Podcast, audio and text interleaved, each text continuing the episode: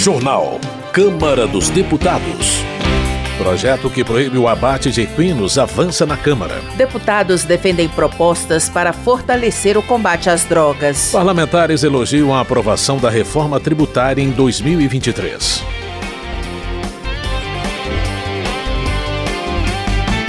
Boa noite. Florentino Neto, do PT do Piauí, elogia a reforma tributária promulgada em 2023.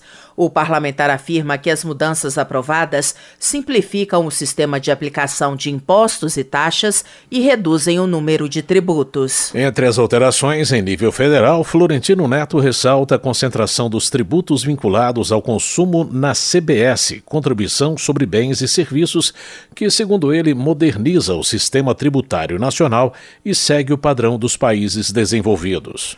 Nós saímos de um sistema tributário anacrônico, ultrapassado, para um sistema tributário extremamente moderno. Essa reforma tributária garante maior competitividade no Brasil, tanto em nível interno como externo, e ela também diminui os custos relacionados ao processo de declaração e pagamento de tributos, que anteriormente eram muito maiores e agora com a modernização e com a agregação de tecnologia à questão da tributação se faz de uma forma mais célere e com menos custo para os contribuintes. Ana Paula Lima, do PT de Santa Catarina, avalia que 2023 foi um ano de muitas conquistas para a população. A parlamentar cita a retomada de programas que considera importantes, como Minha Casa Minha Vida, o Mais Médicos e o Farmácia Popular. Além disso, ela elogia a taxação dos super ricos e o aumento real do salário mínimo. Mas, na opinião da deputada, a reforma tributária foi o projeto mais importante aprovado no ano passado. Ana Paula Lima argumenta que a simplificação do sistema vai permitir que as pessoas identifiquem o pagamento dos impostos de maneira mais clara. Nós queremos que o povo brasileiro possa entender o quanto paga de imposto. Eu digo isso porque nós pagamos imposto em cima de imposto. E agora nós vamos simplificar para apenas dois impostos. Um deles é o IVA, Imposto sobre o Valor Agregado. Já não é novidade no mundo, isso já vários países, inclusive da Europa, isso já é um consumo. Por exemplo, a pessoa que vai ao mercado comprar os seus produtos vai saber qual é o imposto que cada produto tem e vai saber o preço do produto e o preço do imposto que será pago no produto. Luiz Gastão, do PSD do Ceará, acredita que a reforma tributária pode impulsionar o desenvolvimento econômico do país. O deputado considera que os avanços gerados pela mudança da legislação vai equilibrar o pagamento de impostos. Eu acredito que ela muda a lógica tributária no país. Primeiro, ela acaba com a cumulatividade. Ela faz com que você não pague imposto sobre imposto e faz com que eu acredito que o preço dos produtos irão cair. Sem sombra de dúvida, também nós podemos incluir alguns segmentos, como bares, restaurantes, hotéis, como segmentos especiais, até porque quem consome esses produtos são os consumidores finais e eles beneficiam principalmente o turismo. E eu acredito que a reforma tributária trará grandes avanços para o país, para sua reorganização e para a competitividade das empresas e novos investimentos para o país. Luiz Gastão explica que a efetiva implementação do novo sistema tributário ocorrerá após um período de transição que ainda depende de regulamentação. Para ele, a reforma é uma vitória do parlamento em favor do Brasil. Economia. A proposta que trata da certificação do lítio verde já está pronta para ser analisada pelo plenário da Câmara. A repórter Silvia Munhato traz mais informações sobre o projeto. O plenário da Câmara deve analisar o projeto de lei que cria um sistema de certificação voluntária para o lítio verde no Brasil. O lítio é um mineral essencial para a produção de baterias de celulares e carros, ligas metálicas e fármacos. O lítio verde seria aquele produzido com menor emissão de carbono ou deposição de rejeitos na natureza. A Comissão de Minas e Energia aprovou o relatório sobre o texto do deputado Joaquim Passarinho, do PL do Pará. Fala de uma certificação voluntária, ou seja, você mostrou que tem boas práticas de manuseio e de destino final deste rejeito, você passa a ter um selo verde. No mercado atual, principalmente no mercado de exportação, isso tem um valor muito grande. Você vender o seu produto certificado de que você pode dar para aquele consumidor a garantia que você tratou bem do seu rejeito. O objetivo é criar o Sistema Brasileiro de Certificação do Lítio. O certificado deverá informar a intensidade de emissões relativas à cadeia de produção e destinação do lítio. A empresa certificada deverá manter na internet os dados sobre a certificação e a produção do mineral. Segundo o Serviço Geológico dos Estados Unidos, o Brasil está na sétima posição em relação às reservas mundiais de lítio. Da Rádio Câmara de Brasília, Silvio Minhato. Desenvolvimento Regional. Gabriel Mota, do Republicanos, defende a exploração de petróleo em Roraima. De acordo com o parlamentar, o estado, que é vizinho da Venezuela e da Guiana, tem grande potencial para se transformar num dos maiores produtores de petróleo do Brasil. Gabriel Mota informa que o Ministério de Minas e Energia já concordou em realizar pesquisas e licitar dois blocos da bacia sedimentar do rio Tacutu. Nós precisamos saber se esse petróleo ele é comercial ou não. E para fazer isso tem que fazer a pesquisa. Então nós estamos trabalhando tanto no Ministério de Minas e Energia como no Ministério do Meio Ambiente para que consiga essa licença para logo logo fazer essa pesquisa, licitar esses dois blocos para a gente saber se realmente Roraima tem petróleo e se é comercial. A médio e curto prazo é a única solução, a única matriz econômica que eu vejo para o nosso estado. Nosso estado que vem sofrendo com a migração, sofrendo agora com, a, com o fechamento do garimpo, e é um estado muito próspero, mas que o governo federal tem virado as costas e a gente tem que trabalhar para ver o Estado cada vez mais envolvido. Segurança Pública. Osana Vale, do PL de São Paulo, apresentou projeto que assegura recursos do Fundo de Segurança para combate ao tráfico de drogas em cidades portuárias com mais de 300 mil habitantes. Ela ressalta que as áreas portuárias tornam-se pontos de distribuição de entorpecentes por conectarem rotas de transporte e comércio internacionais. Rosana Vale argumenta que essa realidade demanda a criação de estratégias específicas e a destinação de recursos para cidades portuárias como Santos, que abriga o maior porto da América do Sul. As cidades que hospedam esses portos acabam sofrendo com a criminalidade que permeia o comércio ilícito de drogas. Diante desse cenário, torna-se imprescindível que o Estado adote medidas efetivas para combater e erradicar esse crime, especialmente em cidades portuárias com população acima de 300 mil habitantes, onde as atividades criminosas realizadas e relacionadas ao tráfico de drogas tendem a ser mais intensas e mais complexas. Espero que esse projeto seja pautado em 2024 e que seja aprovado. Sargento Gonçalves, do PL do Rio Grande do Norte, é um dos autores da PEC que inclui como princípio constitucional o combate às drogas e veda a descriminalização do tráfico e a legalização de substâncias ilícitas para fins recreativos. Ele explica que um dos objetivos da proposta é combater o ativismo judicial para impedir que o Supremo Tribunal Federal legisle sobre o assunto. Sargento Gonçalves observa que o tráfico e o consumo de drogas ilícitas representam um desafio complexo que afeta diversas esferas da sociedade brasileira. O deputado acrescenta que as drogas causam danos significativos à saúde do usuário e levantam questões preocupantes em relação à segurança pública. É uma necessidade, uma sociedade que infelizmente tem uma inversão total de valores, onde inclusive, como eu digo, a gente tem que enfrentar esse ativismo judicial por parte do STF, que tem tema legislar sobre temas tão importantes à nação brasileira, tão caros à nação, e que, sem dúvida, se fosse para uma consulta pública, nós temos a certeza que a maioria do povo brasileiro é contra a legalização das drogas, não apenas da maconha, mas de qualquer droga ilícita que cause problemas alucinógenos no ser humano. Não tem como se falar em erradicar a pobreza, a miséria no nosso país se não erradicarmos as drogas. As drogas estão intimamente ligadas à pobreza e à miséria. Coronel Telhada, do PP de São Paulo, defende o endurecimento das penas para criminosos em geral. O deputado critica o posicionamento de parlamentares da esquerda que, segundo ele, sempre são contrários a projetos que prevêem punições mais rigorosas. Coronel Telhada também condena as chamadas saidinhas, que são as saídas temporárias de presos, e critica as reduções de penas previstas na legislação brasileira.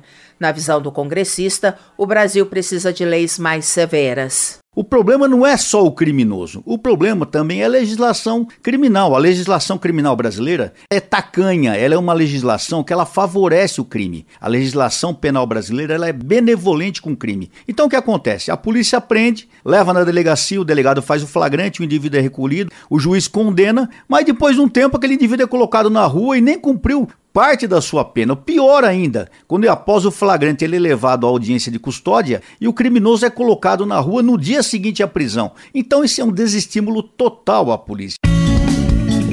Saúde. A Comissão de Saúde aprovou o projeto de Maria Rosas do Republicanos de São Paulo, que institui o Estatuto da Pessoa com Doenças Crônicas Complexas e Raras. A deputada explica que a ideia é garantir o acesso a tratamentos adequados para melhorar a qualidade de vida dos pacientes e de seus cuidadores. Maria Rosas lembra que a saúde é um direito fundamental do ser humano e o Estado deve assegurar condições ao seu pleno exercício por meio de políticas públicas.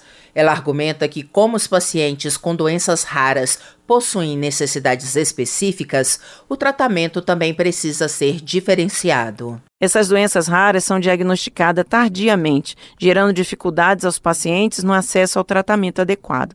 A saúde é um direito fundamental do ser humano. Por vezes são condições graves, crônicas e podem afetar significativamente a qualidade de vida dos pacientes. O tratamento não se limita apenas à abordagem médica, mas também inclui suporte psicológico e social para ajudar os pacientes a enfrentar os desafios emocionais associados à condição. O estatuto vai trazer dignidade e direito para os raros. A matéria ainda segue para outras comissões para apreciação e votação. Laura Carneiro, do PSD Fluminense, é autora de dois projetos de lei que promovem a saúde da mulher. Um deles insere no SUS um teste rápido para o diagnóstico de HPV. O exame já é coberto pelos planos de saúde, mas não está disponível na rede pública. Com a proposta, a deputada quer mudar as estatísticas de incidência do câncer de colo do útero.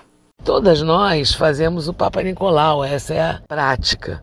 Mas existe um exame que pode detectar muito mais rapidamente a existência de HPV no nosso corpo. Na verdade, a gente possibilita, através do projeto, um novo teste, né? um teste que é muito mais eficiente, que é um teste molecular, que é o PCR HPV DNA. O outro projeto de Laura Carneiro amplia o acesso aos serviços de mamografia e de exames de triagem no âmbito do SUS. O objetivo da matéria é assegurar a prevenção, a detecção e o tratamento do câncer de mama em todo o país. 50% das mamografias feitas no Brasil são feitas na região sudeste, mas, por exemplo, na região norte, só 4%. Então a gente tem que mudar essa situação para que as mulheres brasileiras não sofram o câncer de mama. Educação. Ismael, do PSD de Santa Catarina, destaca as conquistas do Congresso Nacional na área da educação em 2023, a exemplo da aprovação de projeto, transformado em lei, que cria um incentivo financeiro ao estudante do ensino médio. Ele ressalta que o direito será concedido na modalidade poupança para combater a evasão escolar. Ismael, porém, está preocupado com os rumos da Conferência Nacional de Educação, a CONAI 2024, que acontece em Brasília até esta terça-feira, dia 30, e que definirá o Plano Nacional de Educação para os próximos 10 anos. Ele espera que o documento a ser elaborado tenha como foco a garantia de uma educação de qualidade para os jovens, sem a interferência de questões ideológicas promoção de perspectivas que vão para além da sala de aula e que dizem respeito a princípios, a valores, em especial da família brasileira. E nós esperamos que esse documento possa ser lapidado, possa ser melhorado, para que de fato tenhamos uma educação pública de qualidade. E quando eu falo em educação de qualidade, eu falo em gratuidade, em recursos humanos, os nossos profissionais, em infraestrutura, escolas que tenham condições de oferecer algo adequado e atraente para os nossos alunos e que o foco efetivamente seja o projeto pedagógico e não uma cartilha ideológica. Agricultura.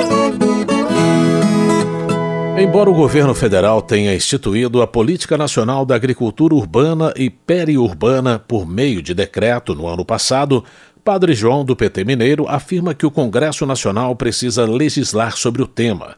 A intenção do deputado é ampliar os direitos e garantias para os produtores em ambientes urbanos.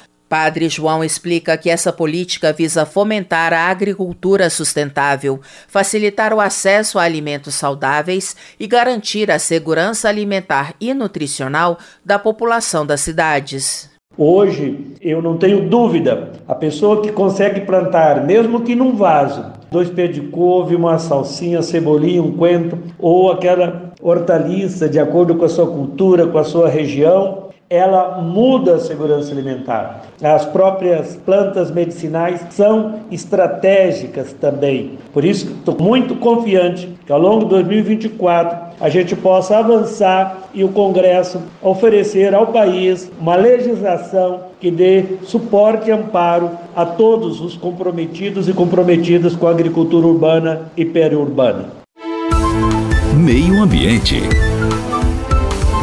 A tramitação do projeto de lei que proíbe o abate de equinos avançou na Câmara, como informa o repórter Luiz Cláudio Canuto. A Comissão de Meio Ambiente e Desenvolvimento Sustentável aprovou projeto que proíbe o abate de equinos, como cavalos, jumentos e burros, para consumo no país ou para exportação. O relator, deputado Nilton Tato, do PT de São Paulo, modificou o texto original da proposta, que proibia o abate desses animais apenas para o comércio de carne. O substitutivo estabelece textualmente que o abate não pode ser feito para consumo de carne, de pele ou de qualquer outra parte do corpo, incluindo a venda no mercado interno e a exportação um artigo mantém a possibilidade de abate em casos de doenças infectocontagiosas dos animais, como o mormo e a anemia infecciosa equina. Segundo explica o relator, para serem exportados, os jumentos vêm sendo capturados ou comprados, transportados e confinados em fazendas sem requisitos de biossegurança. O destino mais comum é a China, que produz o egial, um item popular da medicina tradicional chinesa, feito com pele dos animais. A carne de jumento é um subproduto geralmente exportado ao Vietnã e eventualmente consumido internamente. De acordo com o deputado Nilton Tato, o comércio de pele de jumento deixa o Brasil vulnerável aos riscos de biossegurança que têm o potencial de afetar pessoas e os equinos que não são objeto desse tipo de comércio. Nessas condições, os jumentos estão em riscos e representam um risco para outros equídeos e para a saúde humana.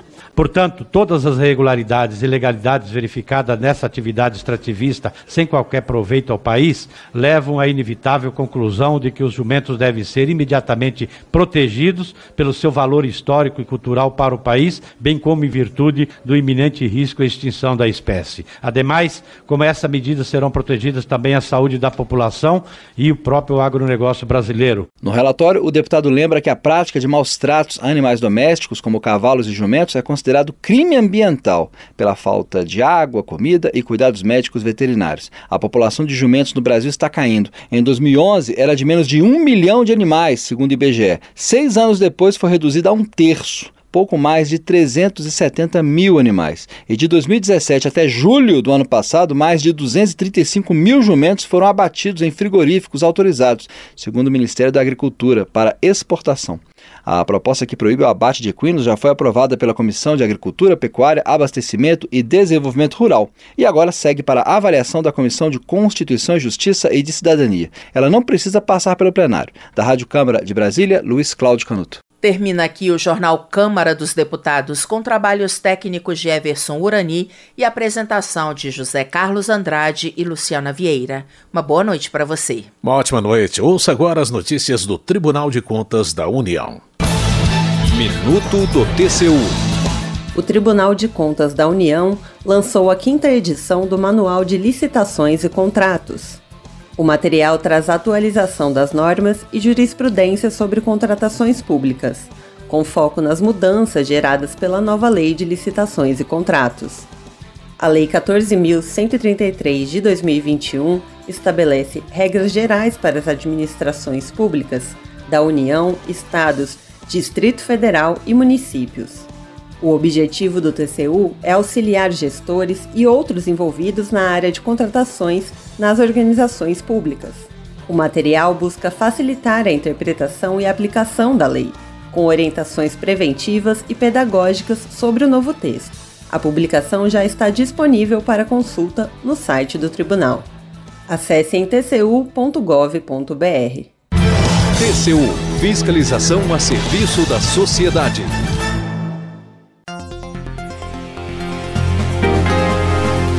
Você ouviu A Voz do Brasil. Boa noite.